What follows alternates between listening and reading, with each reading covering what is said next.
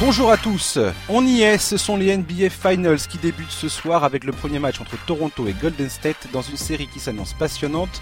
Pour en parler, nous avons eu le plaisir il y a quelques minutes de nous entretenir avec Rémi Reverchon, journaliste de la chaîne Bein Sport depuis Toronto où il couvre l'événement.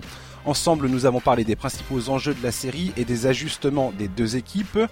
Euh, ensuite, c'est Charles de Jouvenel, mon fidèle acolyte, qui me rejoindra pour clôturer sur les finales NBA. On va parler de tous trois sujets, euh, mais aussi de l'opération Grand Ménage lancée euh, par le général manager Daryl Morey à Houston, le pressing tout-terrain des Clippers pour tenter d'attirer Kawhi Leonard à l'intersaison, et on finira sur la volonté affichée des Nets de frapper fort sur le marché des agents libres cet été.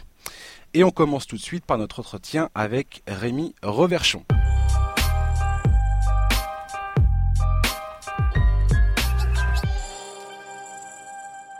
Donc je suis avec Rémi Reverchon, euh, animateur présentateur sur Bein Sport, qui est à Toronto pour suivre les NBA Finals. Bonjour Rémi. Salut, salut tout le monde, c'est gentil de, me recevoir. Mais ouais, alors comment est l'ambiance à Toronto là, à quelques heures du début des finales?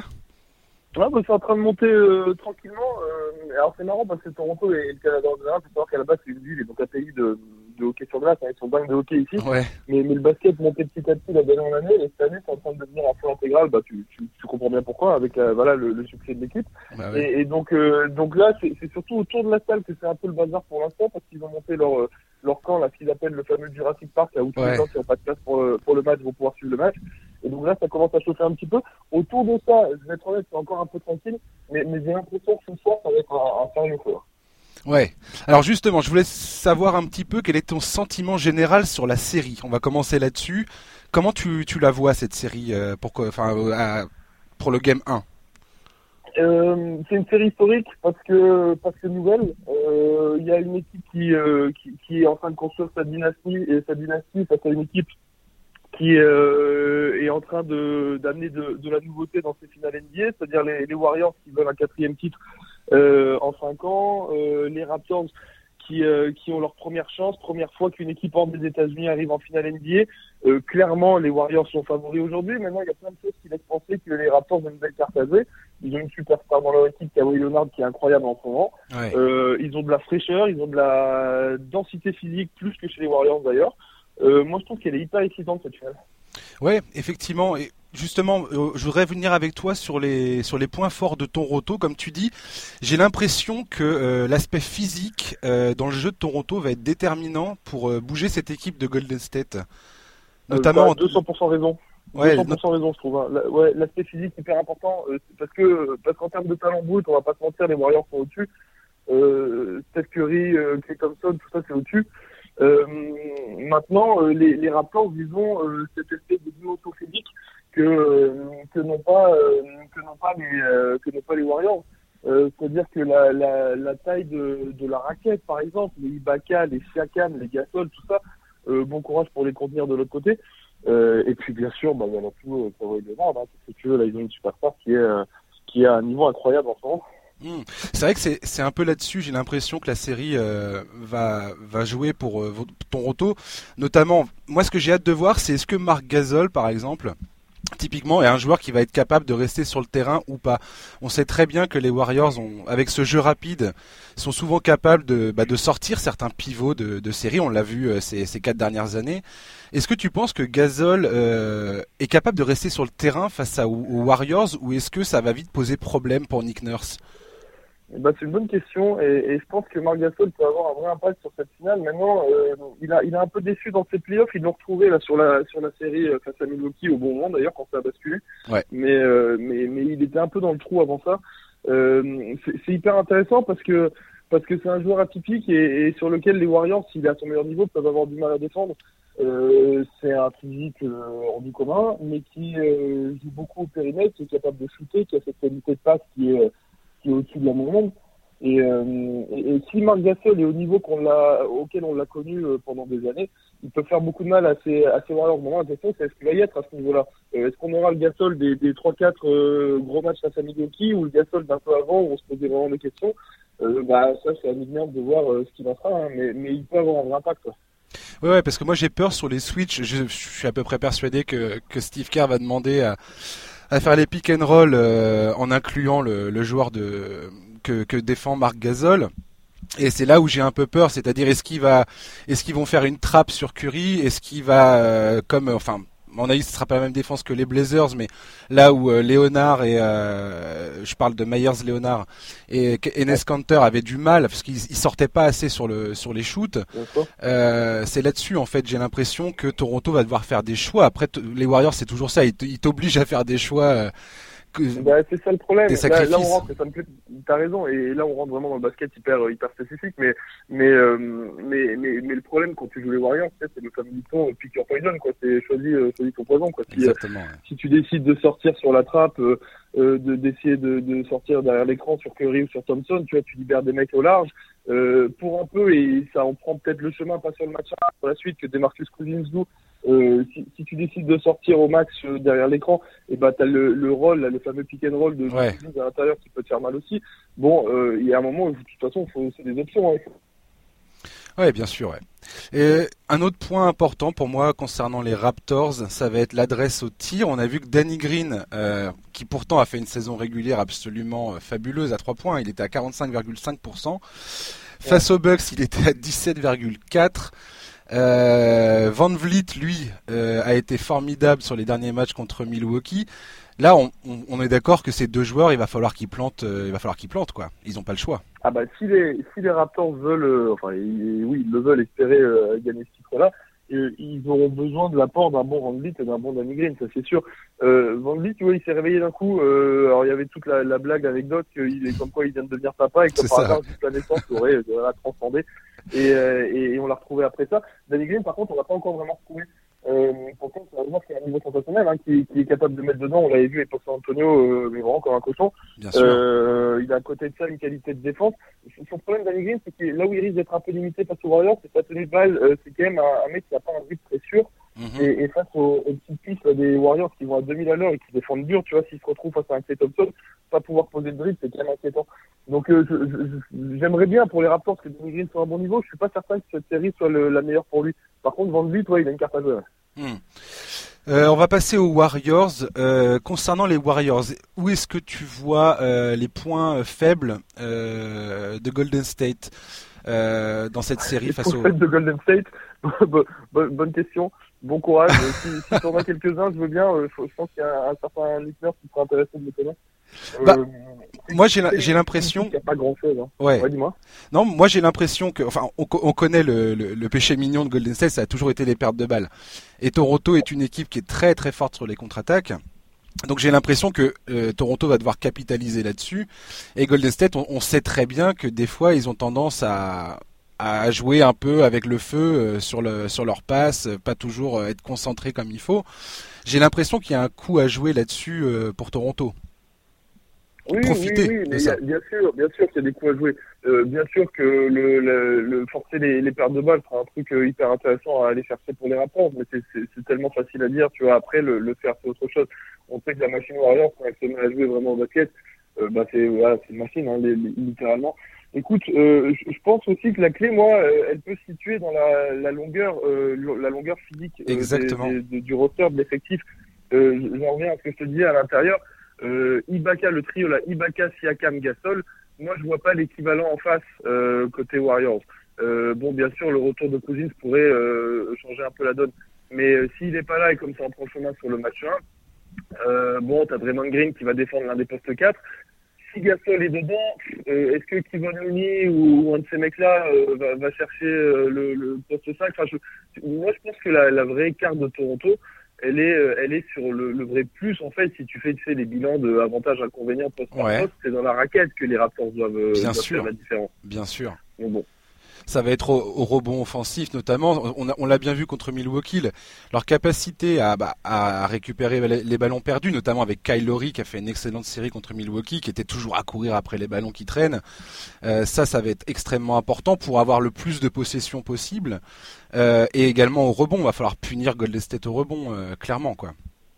Ouais, bien sûr, Kyle important, on n'en a pas parlé encore, mais t'as raison euh, un, un, mec qui a été tellement en plus, euh, tu vois, vilipendé sur ses perfs en playoff, il euh, a tendance à disparaître, etc. Et qui là, euh, enfin, sur la série face à Milwaukee, a, a montré un, un, énorme niveau de jeu. Euh, hyper important aussi. de toute façon, enfin, tu sais, une finale par expérience, nous, sur Bean, ça fait sept années d'affilée qu'on va en faire. Bien sûr. J'ai eu la chance d'en faire deux, trois avant pour, pour Canal Plus à l'époque. les finales NBA, ça se joue sur des détails. C'est con à dire, ça fait cliché, mais c'est la vérité. Euh, sauf, euh, tu vois, cas exceptionnel comme en passé où tu finis en 4-0.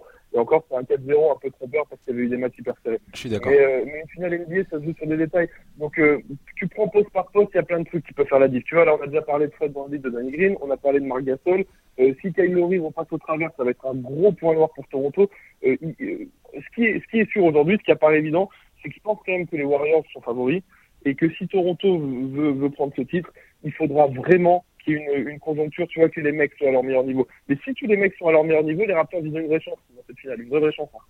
Oui, bah, moi je suis, absolument d'accord avec ça. Et euh, moi je t'avouerais même que j'ai, pour l'instant, enfin, sauf si Kevin Durant revient dans ses playoffs, ça on pourra en parler vite fait euh, avant de terminer, mais moi j'ai l'impression que les Raptors, avec l'avantage du terrain, euh, ont vraiment une chance de s'en sortir, notamment parce que Kawhi Leonard est sur un et sur des playoffs historiques, ses performances sont absolument hallucinantes, et que euh, j'ai l'impression qu'à Golden State, quand bien même il y a Draymond Green, quand bien même il y a Iguodala, et Iguodala on ne sait pas trop dans quelle forme physique il est actuellement, euh, ils ont toujours eu du mal face à Kawhi finalement à Golden State. Si j'ai regardé un petit peu les, précédentes euh, confrontations, notamment avec les Spurs, c'est très difficile pour eux d'arrêter ce mec-là. Bah, bien sûr. Euh, on se souvient parfement de tu sais, le fameux Zaza Gate, hein, le, la finale de conf où, où à la mi-temps, les, les, les Spurs venaient de, je sais plus, 25, 26 points. Et et il y a cette blessure là, euh, Zaza, enfin, euh, Leonard qui retombe sur le pied de Zaza Pachulia et qui, voilà, série terminée et tout bascule et hop, terminé. Euh, bien sûr, mais l'histoire elle est magnifique. Alors après, l'histoire on peut l'écrire de, bah, de deux façons désormais, hein. soit soit la dynastie Warrior, soit cette cette révélation, cette explosion des, des Raptors mais l'histoire est très magnifique. C'est cette histoire du trade, le, le coup de poker euh, génialissime de Masai Ujiri l'été dernier d'aller chercher euh, Kawhi Leonard contre ton joueur emblématique de ta franchise qui était Demar DeRozan. Euh, voilà, risque fou euh, qu'il a pris sur un joueur qui, qui n'est en contrat que sur une saison, qui risque encore dans, dans, dans dire trois semaines, un mois là, de, de partir ailleurs. Il y a toujours ce hmm. risque qui existe. Donc voilà, euh, si, si ça allait chercher un titre euh, cette année, l'histoire elle serait belle, elle serait très belle pour Toronto après toutes ces années à se faire euh, gifler par LeBron et les Cavs, voilà, de, de s'en sortir. Enfin voilà, écoute, moi je trouve que l'histoire serait magnifique. Maintenant, voilà, les histoires magnifiques sont pas toujours celles qui s'écrivent. Bien sûr. Pour conclure, est-ce que Kevin Durant, je sais qu'il fait le voyage à Toronto, de ce que tu as pu entendre, voir, lire et je ne sais quoi d'autre, comment tu vois le, le, cas Durant se, se, dérouler dans ces finales? Tu penses que toi, toi tu penses qu'il va revenir ou qu'il va, qu'il reviendra pas? Alors, c'est du ressenti pur et dur, parce que euh, les infos, j'imagine qu'on a tous les mêmes, que Kevin Durant est out pour le match 1, qui sera réévalué avant le match 2. J'ai pas le moindre espoir qu'il soit là pour le match 2, euh, sincèrement. Mhm. euh, maintenant, au ressenti pur et dur, je sentirais bien que, que Durant ne joue pas de ces finales du tout, moi. Ouais. Euh, j'ai pas d'infos. Euh, je suis pas voilà en inside dans le camp de Kevin Durant. J'ai pas plus d'infos que vous tous. Mais mais de ce qu'on en avait vu à l'époque de la blessure, déjà on était hyper sceptiques tous dans la team NBA Extra de le revoir vite. Et, et voilà, ça s'est confirmé puisqu'à la base on nous avait dit une semaine d'absence. Cette semaine c'était en genre deux semaines d'absence puis trois semaines d'absence. Et, et, donc là on en a à se demander s'il va jouer au final. Moi je pense que, que, que Kevin Durant risque de pas revenir et je pense surtout euh, que Steve Kerr le sait et se prépare depuis un petit moment déjà euh, à, à jouer sans Kevin Durant. Ouais, ouais, on verra bien, on verra bien. Bah merci beaucoup Rémi d'avoir euh, de nous avoir accordé ce temps euh, et puis bah passe un très bon match euh, sur place, ça va être ça va être formidable ça. Ouais, avec plaisir les mecs, je, je, vais bien en profiter, n'hésitez pas à nous rejoindre sur le pour voir ça tout à l'heure et, et, je suis sûr qu'on va se régaler, ça va être un sérieux fuego dans la salle. C'est à 3h du matin que ça commence, c'est ça? 3h du matin, prise d'antenne en direct, 3h10 le match, on sera là avec avec Zav Votion, avec Jacques Monclar, avec toute la team NBA Extra pour, euh, pour vous parler de tout ça et, et on va se régaler tout ensemble. Eh ben on va, on va suivre ça avec beaucoup d'intérêt. Merci encore et puis à très bientôt Rémi. Merci, euh, bientôt, bonne soirée, salut. Salut, bye.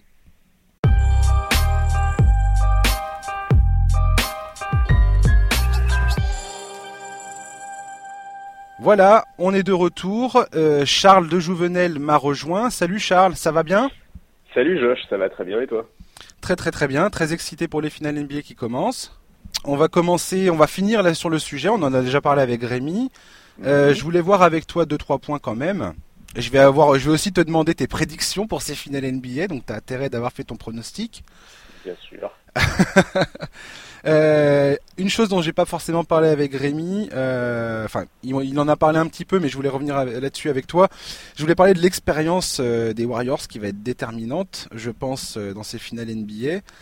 Et notamment le fait que c'est la première fois que les Warriors vont débuter des finales NBA à l'extérieur et euh, d'après les, différents euh, reportages qu'on peut voir euh, émanant des États-Unis, les Warriors sont très excités à l'idée de commencer à l'extérieur parce que ça leur fait une opportunité de gagner au moins un match sur les deux à l'extérieur.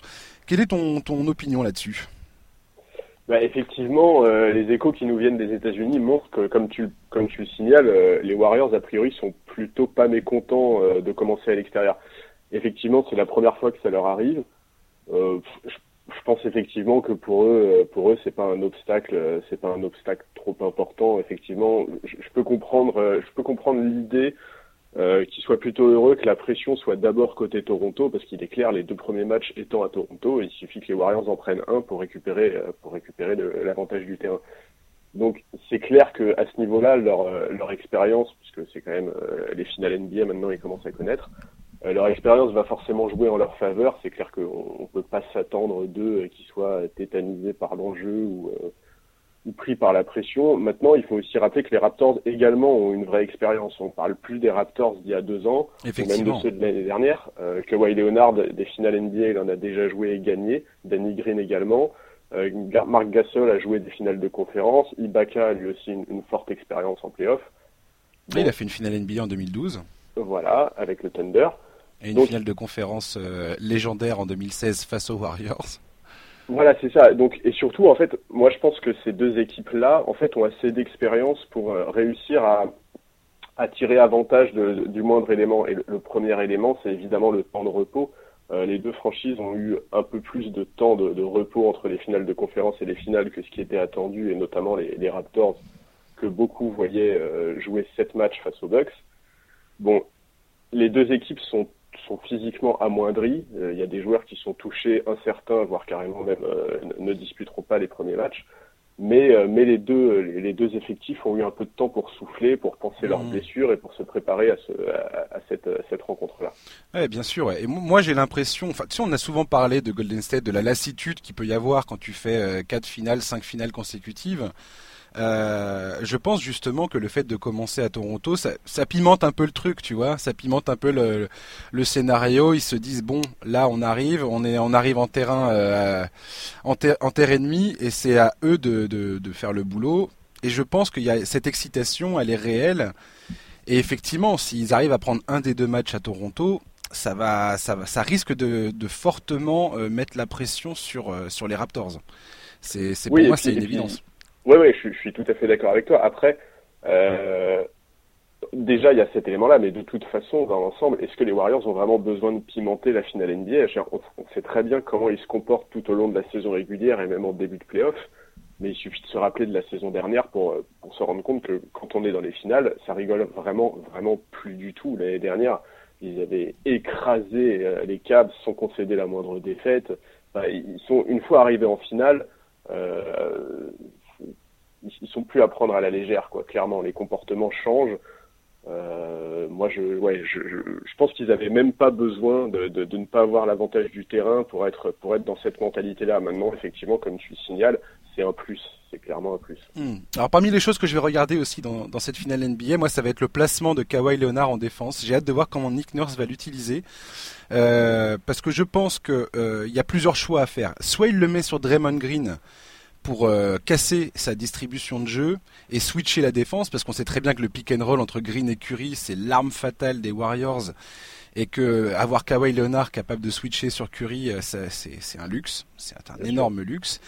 Ou euh, est-ce qu'il va plutôt le mettre sur un mec comme Iguadala pour éviter justement de le fatiguer à courir après les shooters, à, faire les switches en permanence sur ou Thompson ou Curry? Et le, lui permettre de venir en aide défensive euh, sur les, les, les, éventuelles pénétrations, euh, les cuts, euh, les, les, comment dire les, les, passes pour les pour les shooters. Toi, tu vois le, la stratégie de Nurse se déployer comment, notamment pour le premier match, puisqu'on on va commencer là-dessus. ben, En fait, déjà, moi, je pense que bah, pour moi, l'adaptation défensive des Raptors, de toute façon, elle sera capitale. On, a vu lors des tours précédents que pour Nick Nurse, s'adapter en défense sur des joueurs au profil très spécifique comme euh, Embiid ou Yanis, ça, ne lui pose absolument aucun problème. On l'a vu utiliser Gasol, Ibaka, euh, Kawhi. Il, est capable tout à fait de trouver des solutions qui seront les plus à même de gêner les Warriors. Maintenant, euh, je pense que le problème sera différent si Kevin Durant revient en fait. C'est surtout là-dessus en fait qu'ils vont juger. C'est sûr. En fait, ça, ça, va vraiment dépendre du jeu pratiqué par les Warriors. On sait bien que Curry, de toute façon, lui, il va essayer de cibler bah, typiquement Marc Gasol s'il est, s'il est dans, dans, le starting five. Euh, il va être ciblé parce que bah, parce que pour Curry, c'est quand même l'idéal de réussir à faire switcher Gasol sur lui et derrière de pouvoir le balader derrière la ligne à trois points.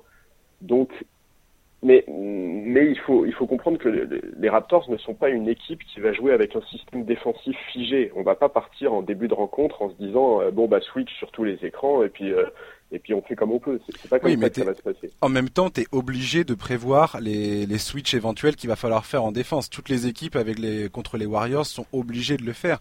Et euh, Portland, les joueurs de Portland disaient bien que justement la, la force des Warriors, c'est ça, c'est qu'ils t'obligent leur jeu est tellement, euh, est tellement pas conventionnel. C'est-à-dire que jusque-là, les, Raptors ont eu plutôt des équipes conventionnelles ou très très axées à l'intérieur. Ce qui jouait plutôt bien en leur faveur puisqu'ils ont Marc Gasol, Siakam et Leonard euh, sur, euh, sur les ailes.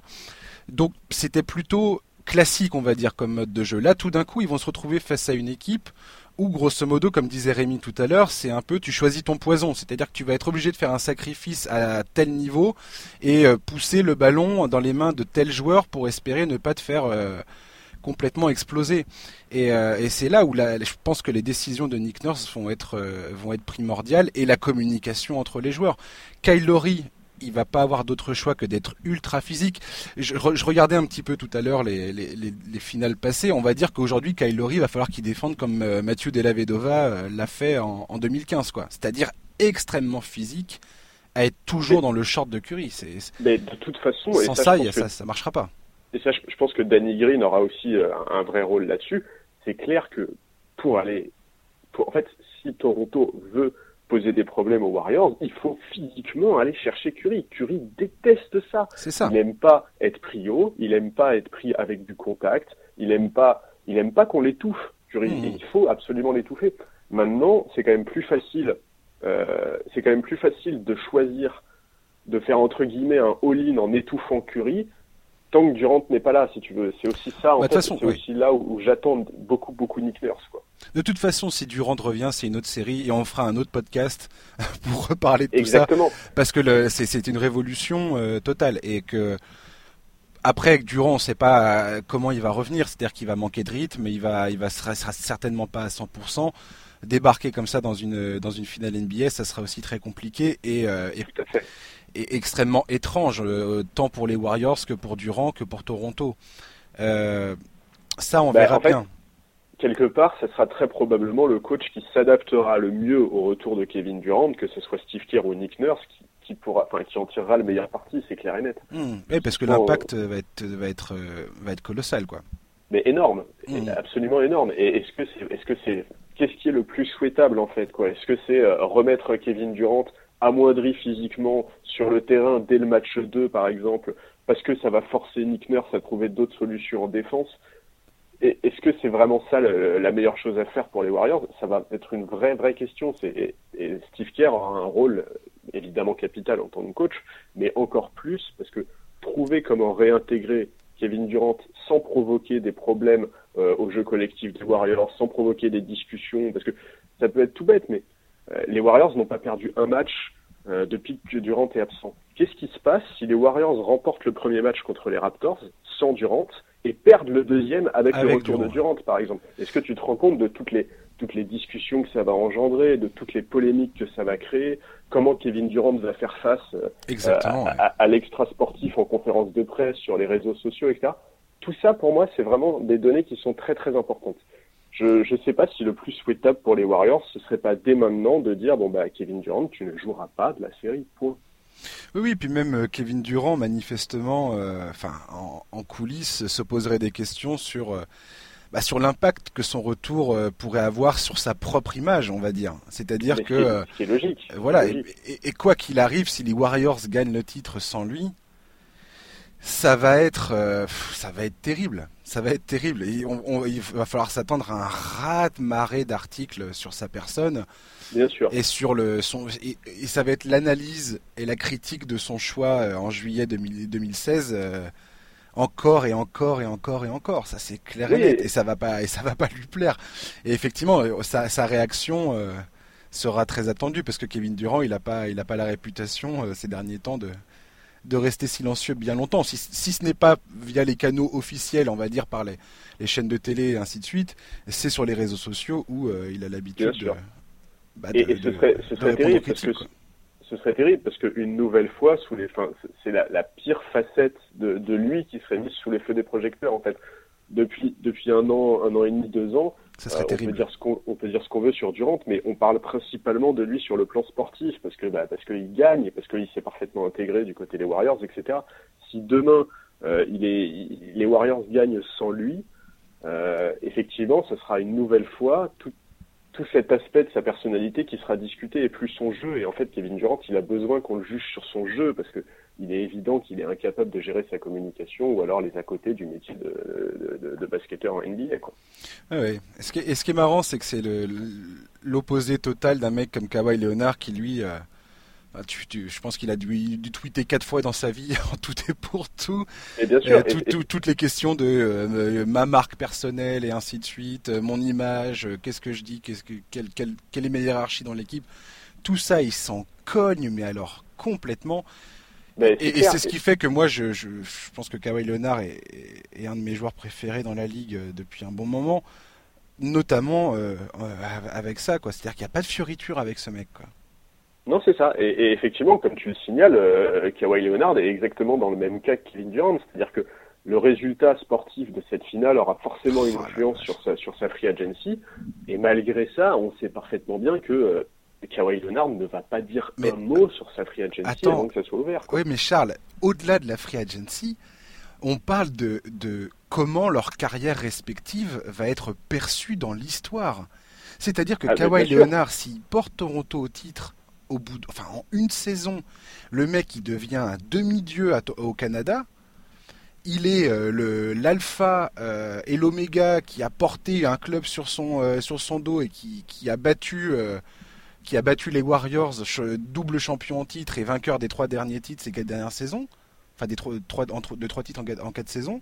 Mm. Et je vais dire tout d'un coup, ce mec-là, on est déjà en train de parler de lui. Ah tiens, il nous fait penser à Michael Jordan. Euh, est-ce que c'est lui le meilleur joueur de la NBA Il a complètement pris le relais euh, de la conversation qui, il y a 3-4 semaines, était centrée sur Kevin Durant. Et Kevin Durant, de son côté, lui, sa carrière va être vue comme ah mais euh, effectivement, en rejoignant les Warriors, il a rejoint une équipe qui n'avait absolument pas besoin de lui pour gagner. et même si c'est très réducteur et très résumé, mal résumé même, parce que c'est pas forcément faire justice au, jeu de Kevin Durant, mais c'est ce que l'histoire retiendra et c'est ce que tous les haters, euh, tout le monde va se rincer la bouche avec ça, quoi. Oui, mais si tu veux, je, suis tout à fait d'accord avec toi, mais en fait, ce, cas de figure-là, les Warriors, quelque part, ils le connaissent déjà, parce que sur les finales précédentes, c'était quelque part la même histoire, sauf que tu remplaçais les LeBron James, enfin, Kawhi Leonard par LeBron James, c'était aussi euh, la légende de LeBron qui s'écrivait, mmh. euh, est-ce qu'il allait être pouvoir de s'opposer à la dynastie des Warriors, etc., etc moi, c'est surtout en fait l'élément qui, qui, qui, est très important pour moi, c'est Kevin Durant, il a 30 ans et que ouais, il en a 27. Les contrats mmh. que ces deux mecs-là vont signer cet été, ils sont extrêmement importants parce que ils vont effectivement, comme tu le disais, décider d'une importante partie de leur entre guillemets de leur legacy, donc de, de ce qu'ils vont, mmh. de ce que de ce qu'on retiendra derrière en fait. Et c'est vrai que le fait que le fait que que tout se, tout, tout se, se, se collisionne en fait, que tout arrive au même moment, euh, que voilà, cet aspect extra-sportif, pour moi, il est très important dans cette finale. Bien sûr. Et c'est clair que, à l'instant T, j'ai aucun doute sur le fait que Kawhi Leonard saura mieux gérer que Kevin Durant, quoi. Bon, en tout cas, Kevin Durant, là, il est dans, je pense qu'il est dans la, une des positions les, enfin, les, les pires euh, qu'il pouvait imaginer euh, par rapport à ce que l'histoire retiendra. Et lui, il est, il est très conscient de ça, il est très désireux d'avoir cette, cette bonne image, de construire sa légende, de construire son, son personnage, on va dire, public, et, ça peut être une vraie gifle. pour terminer sur cette finale NBA, tu, tu donnes quoi comme pronostic? 4-2 Warriors. 4-2 Warriors. Ok. Ouais. Ouais, je pense qu'ils vont. Je, enfin, je peux pas imaginer qu'ils offrent pas un titre euh, à l'Oracle pour la dernière année là-bas. Et que, enfin, vraiment, je, ça, me semble tellement écrit comme histoire que. Hmm. Ouais, pour moi, ce sera 4-2. Et ben moi, je prends 4-3 euh, Toronto. D'accord. Ouais, parce que je pense que euh, Kawhi euh, est à un niveau tel que si les Warriors, enfin, je te dis ça, c'est dans l'optique où Durant ne revient, ne revient pas. Qu'on soit, qu'on soit d'accord. Mais si Durant ne revient pas, je pense que Toronto gagne un match épique, euh, un match 7 épique à Toronto et que Kawhi. Euh, parce que aussi formidable que Green et Iguodala soient en défense, j'ai re-regardé des matchs des Spurs face aux Warriors et que ça soit Thompson, Iguodala, Green, ils galèrent comme des dingues pour défendre sur ce gars-là, quoi. Ouais, ouais, non, mais je suis, je suis d'accord. Et bah, de toute façon, les, les, les, en, saison régulière, euh, Toronto a, a, pris très nettement l'avantage dans les, dans les, dans les affrontements euh, qui les ont opposés aux Warriors. Après, Toronto. C'est pas la même équipe. Hein. Voilà, pour, gagner, de toute façon, Toronto, après, ça va être très, très, très, très, très, très, très, très, très, très, très difficile. Toronto, il va falloir qu'ils euh, qu'ils aient une production offensive euh, extraordinaire, beaucoup bien meilleure que ce qu'ils ont eu jusqu'alors, et une défense de fer. Il va falloir faire matcher ces deux trucs, ce qui est loin d'être gagné. Mais je crois en Kawhi. Euh, je pense que les Warriors, aussi formidables ont-ils été jusqu'alors sans Durant, et eh ben sans lui, c'est beaucoup plus compliqué parce que Durant aurait défendu sur Kawhi et ça aurait été un vrai luxe. Euh, ça aurait été même décisif, je pense, dans, ce, dans cette histoire, même si Durant aussi a, a toujours galéré face à Léonard. mais je pense que là, Léonard a vraiment une opportunité en or de, de, bâtir, un, de bâtir quelque chose de formidable. Quoi. Et je, je, pense que Toronto, vu la dynamique dans laquelle ils sont, voilà. Je, je, suis fébrile, hein. je suis fébrile parce que les Norman Powell, Van Vliet et tout ça, ils ont jamais mis les pieds en finale NBA, donc ça va être très très très, dur. C'est que je, suis bien d'accord que, que les choses soient claires. Je pense que les Warriors rencontrent le joueur le plus fort qu'ils ont rencontré depuis le début des playoffs en la personne de Kawhi Leonard. C'est là-dessus, il n'y a aucun problème. Maintenant, on a quand même vu contre les Bucks que Kawhi seul ne suffit pas. Bien sûr. Et donc, et moi, ce que j'attends, c'est euh, ben, ben, le, le, banc, le banc des Raptors, notamment. Euh, c'est, leur rôle va être capital on l'a vu contre les Bucks, quand le banc répond présent, ça change tout, et notamment Van mm. Vliet qui bat Powell. Euh, et Van Vliet, depuis la naissance de son fils, il tourne à des pourcentages. Euh, ouais, ouais, mais attends, attends. Eh, Van Vliet, il a, il a plus de 85% à 3 points sur les derniers matchs contre les Bucks. c'est impossible de, tenir le coup. Et Danny Green, pour moi, va se réveiller en finale NBA. Je pense que Danny Green ne peut pas continuer dans le l'espèce de, de de choucroute dans laquelle il pédale depuis quelques temps quoi. Enfin je veux dire ça ça, et Danny Green j'ai regardé c'est un des meilleurs pourcentages à 3 points dans l'histoire des finales NBA. J'aimerais vraiment pour Toronto que et pour Danny Green parce que c'est un joueur que j'aime beaucoup également. bien sûr, l'histoire euh, serait belle. Voilà, j'aimerais qu'il sorte de son de sa, de sa torpeur et qu'il arrive à reprendre un peu un peu pied. On va enchaîner parce qu'il faut qu'on enchaîne. On va enchaîner sur Houston. Euh, ouais, Houston, oula, Oula, Houston, qu'est-ce qui se passe? Euh, Dans un tweet très récent, euh, le journaliste d'ESPN, Adrian Wojnarowski, a lancé que, selon Daryl Morey, donc général manager des Rockets, tous les joueurs étaient sur le marché des transferts, même James Harden, ce qui m'a beaucoup fait rigoler, euh, même s'il a dit que c'était, il était dispo, mais c'était quand même un peu, c'était quand même limité. on sait aussi qu'il y a quatre assistants de Mike D'Antoni qui ont été remerciés notamment euh, Jeff Bledzik. Euh, oh, J'arrive jamais à prononcer son nom à ce mec-là. Ouais, euh, Jeff Delic, qui était le gourou défensif, qui a été ramené en cours de saison de manière catastrophique parce qu'ils étaient en train de prendre la flotte dans tous les sens. Bref, ils ont également viré des, des, coachs personnels, le coach personnel de James Harden, Yves Roland, Yves Roland qui était également proche de Chris Paul et PJ Tucker. Grosso modo, c'est PJ Tucker, euh, non, c'est Chris Paul, Clint Capella et Eric Gordon qui sont majoritairement visés pour les, pour les trades. Qu'est-ce qui se passe à Houston, Charlie? Qu'est-ce qui s'est passé? Bah, euh, cas, en tout cas, s'il y a bien une franchise qui a été marquée par ces playoffs, c'est les Rockets. c'est violent. Déjà, on avait extrêmement violent. Ouais, mais déjà, en fait, juste après le match 6 perdu par les Rockets là, contre Golden State, on avait appris qu'il y avait eu des tensions entre Chris Paul et Harden. Mais oui.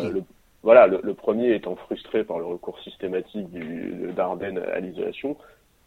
Euh, et, cette discussion, en fait, elle avait a priori servi de déclencheur parce que dans la foulée, Shams Charania avait expliqué que euh, plusieurs joueurs avaient demandé à Mike D'Antoni un jeu plus collectif, centré sur le mouvement de balle et moins sur l'isolation. On peut quand même assez difficilement leur donner tort parce qu'il y a des chiffres qui sont sortis pendant ces playoffs et Harden joue quasiment quatre fois plus d'isolation que n'importe quel autre joueur de la ligue. Je sais pas si on se rend compte des chiffres, c'est énorme. Non mais on est d'accord, le jeu de Houston devient presque grotesque une fois qu'on arrive euh, en playoff, quoi. Complètement, mais le problème c'est que euh, le problème en fait c'est qu'on, enfin moi l'impression que j'ai un tout petit peu c'est que euh, le, le, GM, le GM des Rockets donc Daryl Morey et le propriétaire des Rockets Tillman Fertitta ont quand même l'air, enfin, ont l'air de pas s'entendre du tout en fait.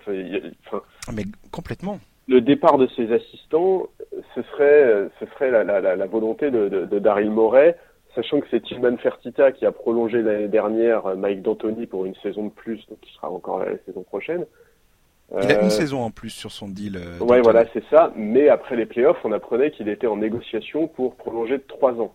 Donc, pourquoi prolonger euh, pourquoi conserver Mike D'Antoni si c'est pour vider son staff de, la, de, de, de sa substance? Notamment, effectivement, euh, Jeff Zedlik, euh, c'est un des meilleurs c'est un des meilleurs spécialistes défensifs de la ligue, c'est l'architecte de l'excellente défense des Rockets. Euh, effectivement, Irv Roland, il avait une, une, importance capitale dans le développement des joueurs, il était très proche d'Arden. En fait, moi j'ai du mal à comprendre. Euh, enfin, ok, il n'y a, y a pas il y a peu, voire pas de coach libre en ce moment qui peuvent garantir aux Rockets la même réussite de Mike D'Antoni, mais mais ouais, pourquoi pourquoi vider euh, vider sa substance, enfin, vider de sa substance tout son staff comme ça Oui, puis c'est compliqué. Ça, ça met Mike D'Antoni dans une position hyper délicate. Mais bien sûr, euh, maintenant, euh, maintenant, donc encore plus récemment, là, hier ou avant-hier, on, apprend effectivement, comme tu le signales par Adrien Wojnarowski, cette volonté de, de, de, de le fait que le GM des Rockets serait prêt à transférer n'importe quel joueur de l'effectif. Ok, mais mais c'est quand même c'est quand même une annonce qui est très violente. Le, le, noyau Arden, Chris Paul, Capella, il a que deux ans en fait d'existence. Euh, pourquoi prendre cette décision dès maintenant? Et surtout et surtout pour construire quoi C'est ça. Capella, Capella, a priori, serait la pièce la plus citée dans les transferts, mmh. et parce que pas parce qu'il est jeune. Capella, il a 25 ans, qu'il a un, contrat qui est important, mais qui est pas non plus l'équivalent de celui de Chris Paul.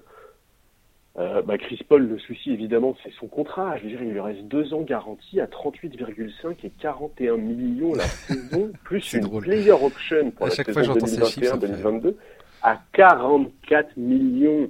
On parle d'un joueur qui a 34 ans, qui a du je sais pas combien de saisons il a terminé sans blessure, mais je suis même pas sûr qu'on, enfin, je, ouais, je, suis pas sûr qu'il y en ait.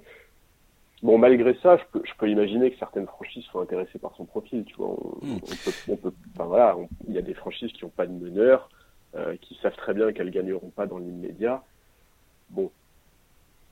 Mais ouais, je, je, je, comprends pas. En fait, surtout, je comprends pas, c'est pourquoi bouleverser son effectif dès cette intersaison-là. Bah, Certes, pardon, vas-y, vas-y. Non, non, mais pourquoi bouleverser cette équipe, effectivement, euh, après cette saison-là, au moment où Golden State va potentiellement, euh, enfin, euh, où l'effectif de Golden State va complètement être modifié, où Kevin Durant va, enfin, du moins la rumeur est, insistante aujourd'hui, et même ça fait presque plus aucun doute pour, pour 99% des journalistes américains, c'est que Durant va partir. Donc Houston qui dominent pratiquement tout le reste de la ligue, tout d'un coup euh, font exploser le, système qui leur a quand même permis de dominer euh, pendant deux saisons, plus ou moins. Et c'est que Golden State qui leur posait des problèmes. Mais on parle d'une équipe de Golden State qui est historiquement une des plus dominantes de l'histoire de la ligue. Donc, je veux dire, à la veille où à la veille du moment où cette équipe va, va probablement disparaître ou revenir sous une autre forme, tu es en train de, saccager en fait une équipe qui où tu aurais pu finalement donner une autre saison en attendant de voir si euh, bah, le nouveau visage de Golden State te pose toujours autant de problèmes ou pas. Parce que franchement, Houston, s'il y a une équipe qui a fait suer les Warriors ces deux dernières saisons, c'est bien eux. Oui, oui, je suis tout à fait d'accord. Et, euh, la plupart des autres équipes de la ligue n'avaient aucun, euh, aucune idée de comment défendre sur cette équipe.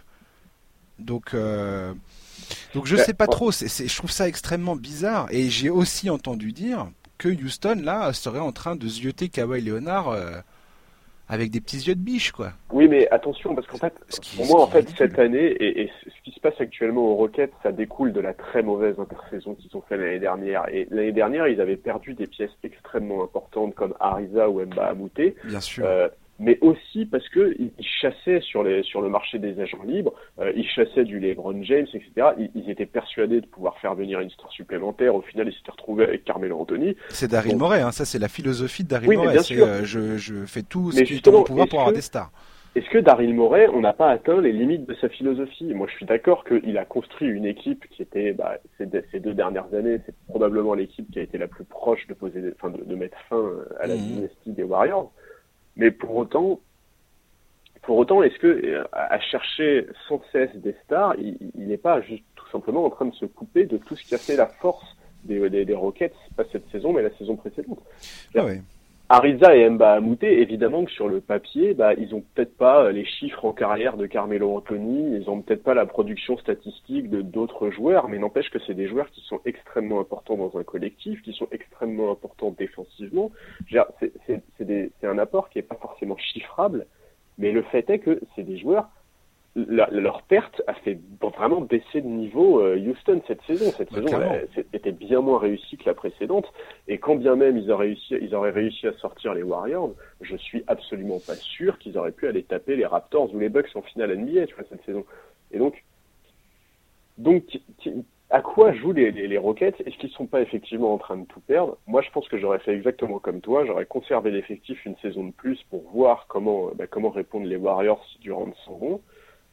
Euh, si les joueurs commencent à plus supporter le style de jeu de Mike D'Antoni, attention, Mike D'Antoni. Attends, mais on parle de Mike D'Antoni qui, qui, a fait, qui a transformé James Harden euh, en machine de guerre. Enfin, je veux dire. Euh, oui, mais est-ce que pour autant Mike D'Antoni est le meilleur coach pour gagner? En fait, je suis d'accord avec toi. Est-ce que, est-ce que les Rockets ne devaient pas faire la même chose qu'ont fait les, Warriors il y a quelques saisons, euh, en, en, virant un coach qui avait des résultats qui n'étaient pas mauvais, mhm. mais tout simplement pour en prendre un qui tactiquement pouvait leur faire passer un palier?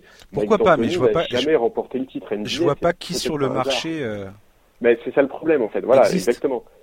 En attendant, est-ce que est-ce qu'à l'époque où les Warriors prennent Steve Kerr, euh, on aurait dit ah bah sur le marché il y a Steve Kerr qui fit idéalement et qui va être l'homme parfait pour faire passer un cap. Tu vois, on l'aurait sûrement pas dit non plus parce qu'il n'avait pas cette expérience-là. Il a pas du, ouais, il a pas du tout d'expérience même.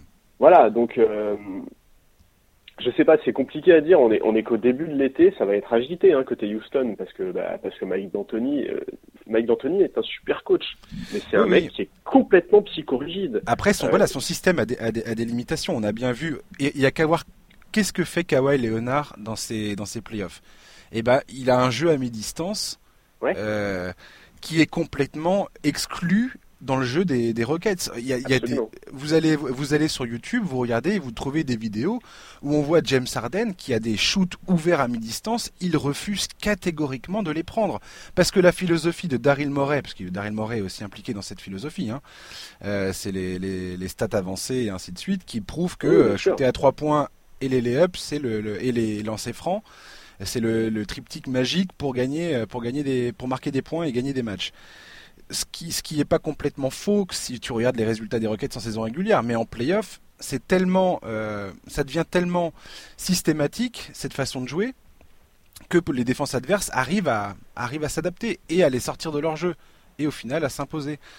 Et, euh, et je sais pas si, effectivement, Mike est borné là-dessus. Je sais pas à quel point, euh, mais en tout cas, je ne comprends pas la, violence de, tout ce qui se passe à Houston. Je trouve que c'est une surréaction totale.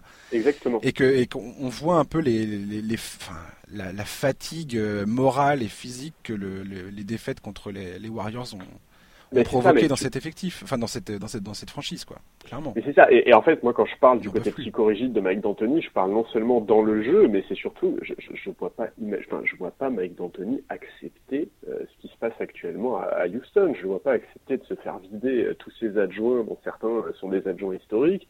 je le vois pas accepter de se faire hmm. vider son roster. Enfin, ouais, ça me paraît, ça me paraît assez spécial. Et effectivement, je suis d'accord avec toi. On est dans la surréaction. Après l'élimination du Thunder dans ces playoffs, on s'étonnait de l'absence totale de réaction du front office qui voulait mhm. pas bouger le coaching staff, qui voulait pas bouger l'effectif, etc. Bah, du côté de Houston, on est dans l'exact opposé, quoi. Bien sûr. On va parler vite fait des, des Clippers, parce que je parlais de Kawhi Leonard euh, que vise Houston. Je pense que euh, il y a, y a l'intégralité de la NBA vise Kawhi Leonard sur le, marché, le marché, des agents libres alors qu'il est. Euh, mais alors les Clippers, ils ont, ils ont une stratégie un peu drôle là, qui, a été révélée par Mark Stein du New York Times. Euh, les Clippers qui ont notamment essayé, qui essayent notamment apparemment de racheter le logo de Kawhi Leonard, qui est surnommé The Claw, l'espèce de, de KL monté comme une main, qui appartient à Nike aujourd'hui.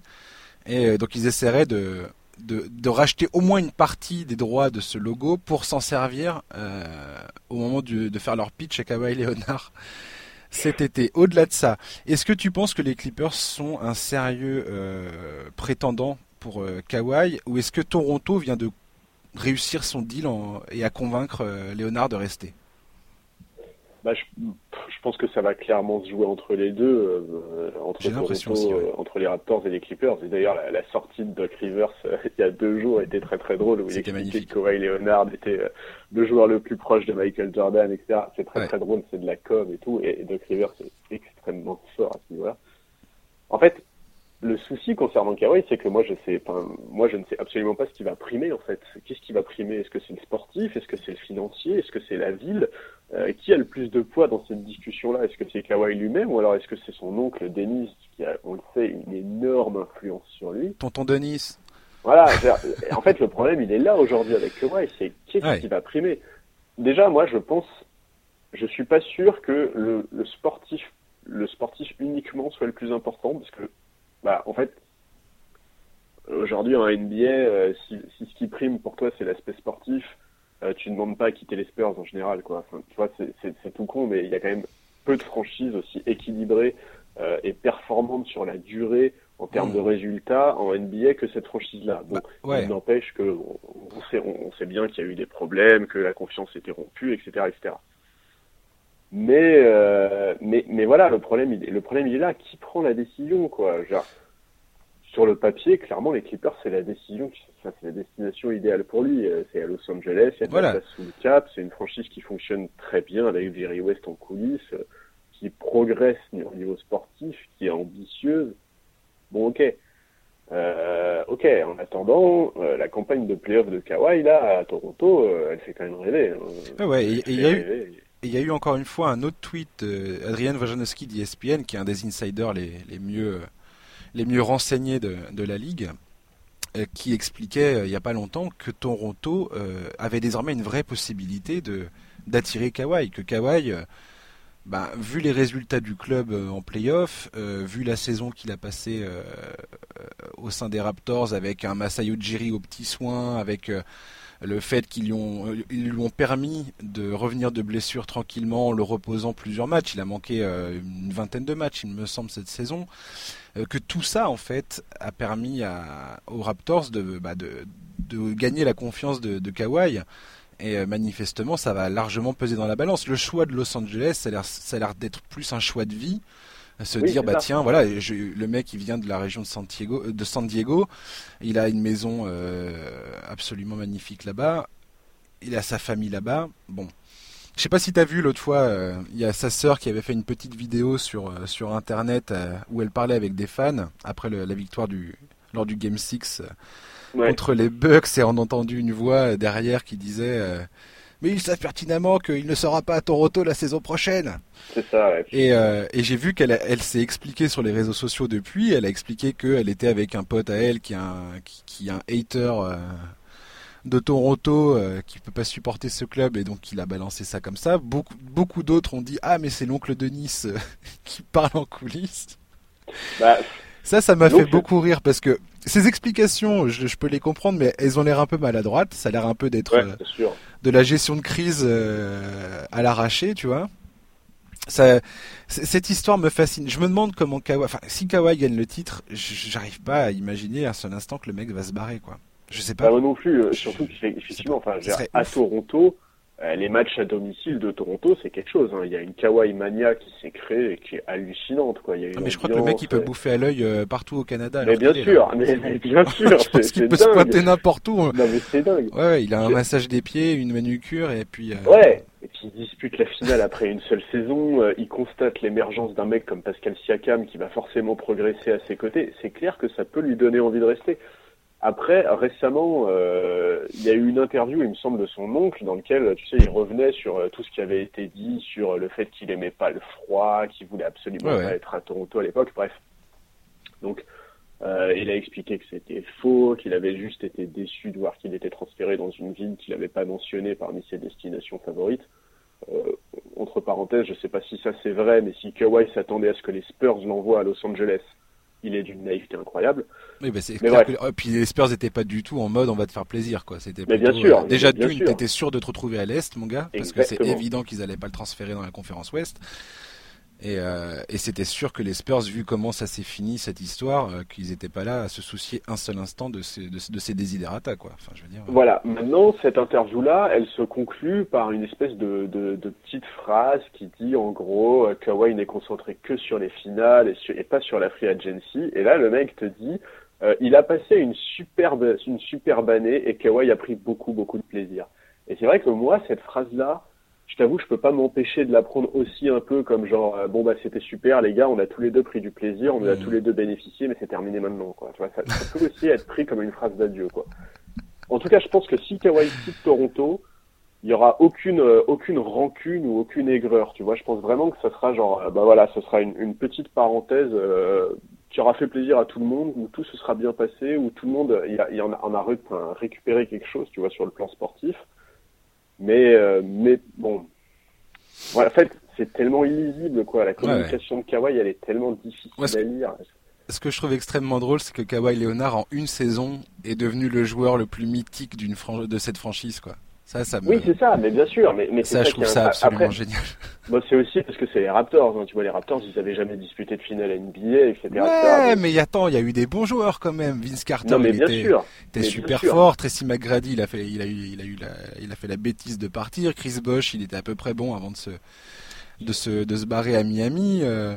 Oui, mais tu vois. Voilà, mais en une saison, Charles, en une saison, le mec il arrive, ils sont en finale NBA alors que ça fait ça fait 4 ans qu'ils sont là à bah courir après le truc. Quoi. Alors sur le plan sportif, je suis complètement d'accord avec toi. Effectivement, par contre, je pense que je pense que Kawhi ne prendra jamais la place euh, qu'a pris Vince Carter dans la ville de Toronto. Vraiment, il a eu un, on, parle, on, parle, de génération Carter au Canada, etc. Oui, mais parce que le club s'était lancé pas longtemps avant et que. Et voilà, non, mais bien sûr, parce que ça coïncidait parfaitement en termes de, de, de, de, temps. Et effectivement, il y a un super docu là-dessus sur l'influence qu'a eu Vince Carter hmm. à Toronto que je conseille à tout le monde. Mais non, mais c'est clair que Kawhi est certainement le, devenu le meilleur joueur de l'histoire. Il n'y a aucun problème. T'imagines Il faudrait que je regarde le, le, nombre de joueurs qui ont eu leur, enfin, Kawhi Leonard, demain, il quitte, il quitte Toronto, son maillot est retiré par les Raptors au bout d'un moment, enfin à la fin de sa carrière, c'est évident, alors qu'il aurait joué une seule saison là-bas. ça, ça, je, trouve ça génial, je trouve ça absolument génial, je trouve ça trop bien. non mais c'est clair, je, suis d'accord. Maintenant, moi, c'est vrai que j'attends vraiment de voir comment est-ce qu'il va gérer cette free agency, parce qu'on parle quand même du joueur qui sera le plus courtisé de la ligue avec Kevin Durant. Hein. Et, et, donc voilà, est-ce qu'il va prendre son temps et rencontrer toutes les franchises pour pouvoir choisir parmi tous les projets qui vont lui être proposés? Est-ce qu'il va juste euh, choisir de rencontrer les 4-5 franchises susceptibles d'être compatibles avec ce qu'il recherche? Aujourd'hui, moi, je suis incapable de me prononcer, tout simplement parce que euh, Kawhi, aujourd'hui, en NBA, c'est certainement le joueur dont il est le plus, le plus difficile de décrypter la personnalité ah, et les choix. C'est complètement impossible. C'est impossible. C'est le joueur le plus illisible de ces. J'ai jamais vu un joueur comme ça, au final. C'est ça. Donc, si la logique sportive prime à ses yeux, bah, effectivement, je, le vois assez bien rester à Toronto. Hmm.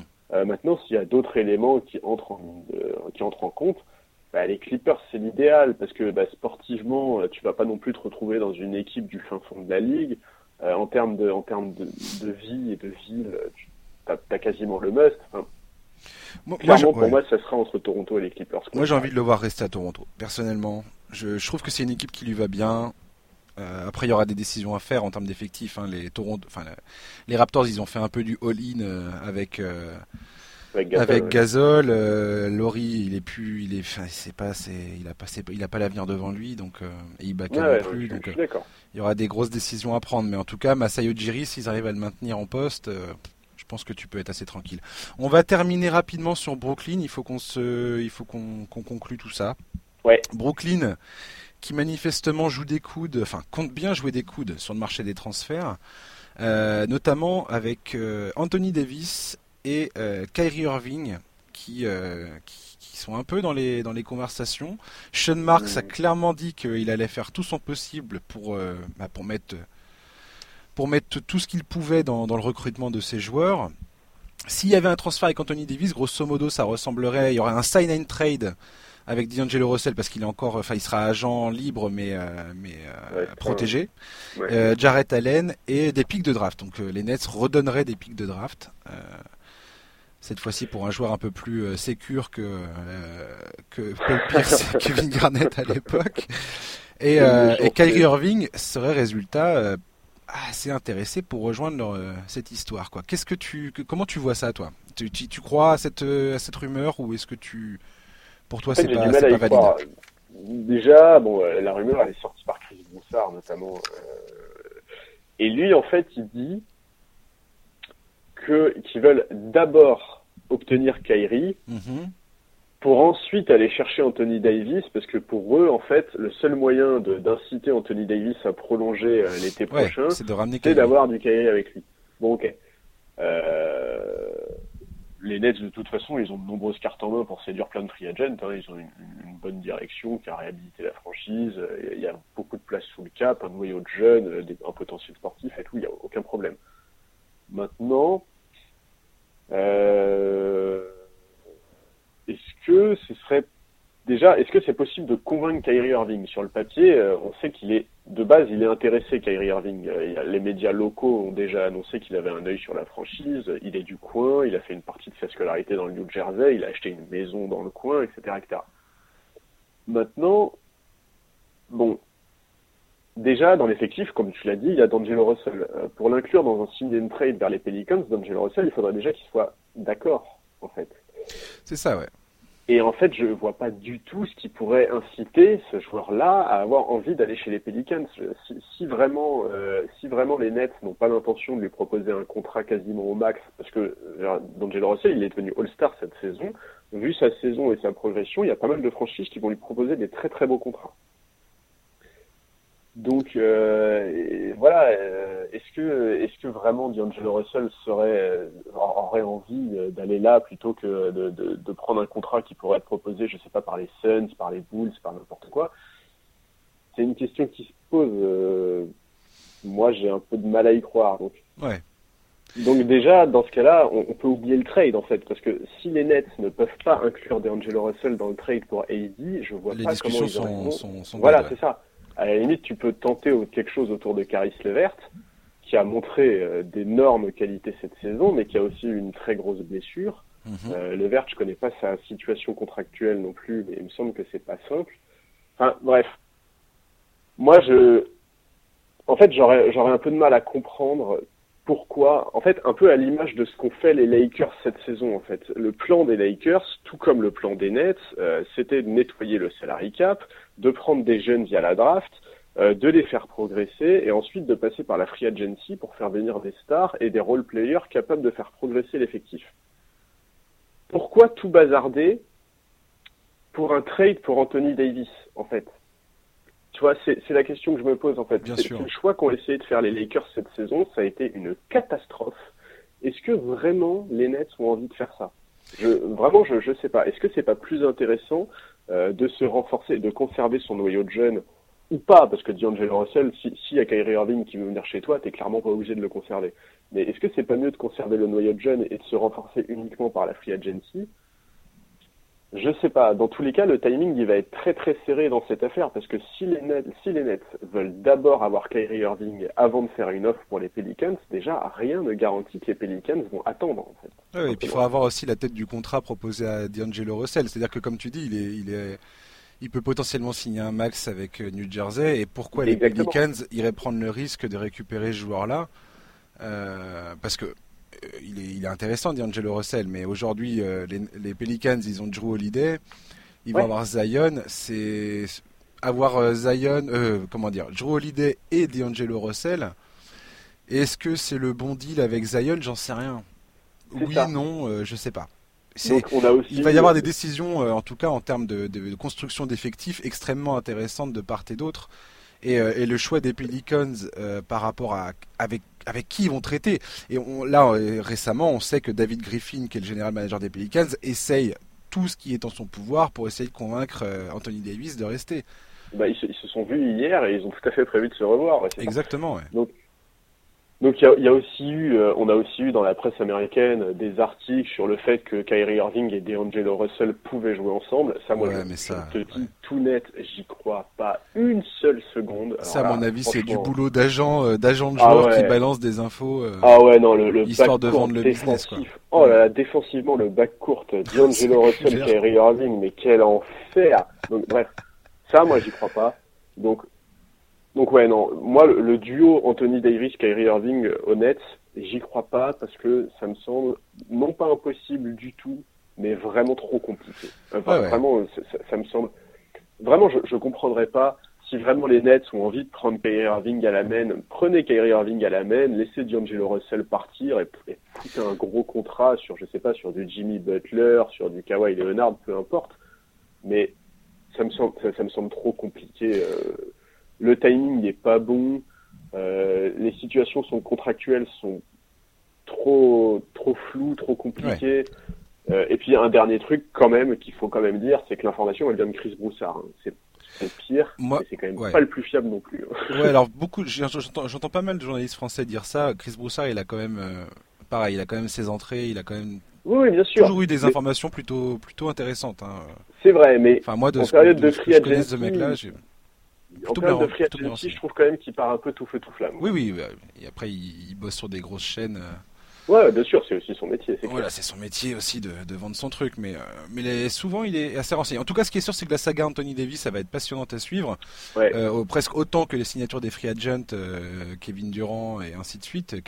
Kevin Durant et Kawhi notamment. Enfin, quand tu quand tu penses à ça, c'est l'explosion euh, cérébrale, quoi. Tu te dis que ça va, ça va. La NBA l'an prochain a une, euh, pourrait ne re- ressembler à rien du tout de ce qu'on de ce qu'on a connu cette année, quoi. Clairement. C'est ça. Et que ça. Anthony Davis, aujourd'hui, on sait que les Lakers, c'est mort. Euh, On sait que Boston, euh, ils ont les pieds froids parce que euh, le mec a dit, enfin le père d'Anthony Davis a dit que de toute façon, s'il allait à Boston, il, il ne re-signerait pas là-bas. Et, euh, et je vais revenir vite fait, on va essayer de conclure là-dessus, mais sur les Clippers, et euh, on en a déjà parlé, je crois, toi et moi, mais les Clippers sont pas si mal positionnés que ça en termes de, salaire et de, comment dire d'assets, de, de pics de draft et tout ça pour vendre euh, aux Pelicans. Ils sont pas si mal placés que ça, ces gars-là. Et attention aux Clippers. Je dis attention aux Clippers. Je pense que les Clippers, ils ont moyen. Enfin, imagine que les Clippers commencent la saison prochaine avec Anthony Davis et euh, Kawhi Leonard. Là, Bah, je te dis, alléluia. en tout cas, c'est c'est clairement dans la NBA actuelle, c'est euh, C'est une clairement possibilité. Non, c'est une possibilité et c'est l'équipe qui s'annonce comme étant la mieux armée euh, sur le marché des agents libres. Moi, je reviens sur un tout, vraiment juste un dernier élément. Allez, par le mot de la fin pour. Charles. Voilà, C'est parti. juste. Est-ce que quand t'es Brooklyn, Ouais. vu la direction que t'as donnée à la construction de ta franchise avec un état d'esprit ultra collectif, euh, toutes les valeurs des Spurs déployées, etc. Est-ce que le leader dont tu rêves, c'est Kyrie Irving? Bien sûr que non, mais Kyrie Irving, de toute façon, il a montré que c'était pas le leader dont, euh, le leader dont tu rêves, quoi. Voilà, donc c'est ça. C'est ouais. Pour ça, tout cas, c'est pour ça qu'il est rattaché à Anthony Davis. C'est parce que euh, Kyrie Irving aujourd'hui, c'est un appât euh, pour Anthony Davis, manifestement. Oui, c'est ça. Mais quand t'es les Nets, vu la direction que t'as donnée à la construction de ta franchise, est-ce que c'est ça que tu veux, quoi? C'est ça la question que je pose, tu vois. Si tu, ré- si, tu récup- si tu peux récupérer Anthony Davis, je pense que c'est un truc que tu peux imaginer faire, bien, bien évidemment. Parce qu'Anthony Davis, c'est après Anthony Davis, il va falloir qu'il démontre. Euh, enfin, il a toujours pas démontré ça. Pour le coup, Kawhi, au moins, c'est une valeur sûre. Kevin Durant, euh, plus ou moins aussi. Enfin, on sait très bien que ces mecs-là, en, en playoff, ils sont là et ils perfent quoi. Euh, Anthony Davis, il perf aussi, mais il a jamais trop réussi à porter son équipe hyper loin. après, il était pas non plus hyper bien entouré, donc donc voilà, c'est un pari sur l'avenir, mais Anthony Davis, ça reste un des joueurs transcendants de la NBA qui peut complètement modifier l'avenir de ta franchise, quoi. Et je pense que si tu as l'occasion de le faire, oui, tu, tu trades Jarrett Allen, D'Angelo Russell et des pics de draft. Complètement. Moi, je suis complètement pour. Oui, ah, mais je suis, d'accord. Sur le papier, moi aussi. Maintenant, est-ce que ça va être possible? Est-ce que le cas d'Angelo Russell est si simple à gérer? Voilà, c'est tout. Oui, c'est ça, c'est ça la question. Qui font que j'y crois moyennement. D'Angelo, est-ce qu'il a envie de toucher du blé et d'aller jouer avec Zion Williamson? C'est pas impossible non plus. Tu peux toujours lui vendre le truc comme ça, quoi. Tu vas jouer avec Zion, et joue Holiday passe en numéro 2. Euh, ça fait un, trio qui est pas complètement, euh, pas complètement dégoûtant, quoi. ouais, mais D'Angelo Russell, il est aussi assez pote avec Devin Booker. Il a plusieurs fois dit qu'il adore jouer avec Devin Booker et un duo de pick and roll avec DeAndre Ayton, c'est pas vilain non plus, quoi. La, vérité, c'est que l'intersaison de cette année, ça va être, ça va être du feu, quoi. Potentiellement potentiellement. On, dit, on, appréhende toujours un peu l'intersaison comme ça, et des fois il se passe, euh, euh, il se passe rien du tout. Là, j'ai l'impression qu'il y a quand même énormément, énormément de différents scénarios qui se profilent à l'horizon et que dès le 30, c'est le 30 juin, je crois, cette année que ça commence. Euh, je pense que ça va. Déjà, à la draft, on va avoir une bonne idée de qui veut faire quoi. à partir du moment où il y aura les choix de draft ça va commencer à transférer dans tous les sens. Si c'est pas le cas, ça veut dire que tout le monde joue un peu le reste un peu sur ses positions et attend de et attend de taper dans la soupe au free, au free agent quoi. On verra. On verra ça. Bon bah mon Charles, merci eh ben, d'être venu euh, nous accompagner. Eh ben merci à toi pour l'invitation une nouvelle fois. Mais ouais, et puis euh, bah, les finales NBA débutent, on se retrouvera prochainement, Charles, de toute façon. Avec plaisir. Voilà, merci à tous ceux qui nous écoutent, merci euh, beaucoup, hein, vous êtes euh, de plus en plus et ça fait plaisir. Euh, voilà, je remercie aussi les équipes techniques qui m'aident à faire ce podcast. profitez des NBA Finals à fond, je pense qu'on est parti pour un super spectacle, je pense que ça va être top. Et puis voilà, on se retrouve la semaine prochaine. Vous pouvez me suivre sur Twitter, at Jean voilà, et vous pouvez me, me contacter sur Twitter, m'envoyer des messages. Vous pouvez aussi nous laisser des dire que vous appréciez le podcast, sur iTunes, ça fait toujours du bien, euh, ça fait toujours plaisir, voilà. Et puis on se retrouve la semaine prochaine. Très bonne fin de semaine, très bon week-end et à très bientôt. Ciao.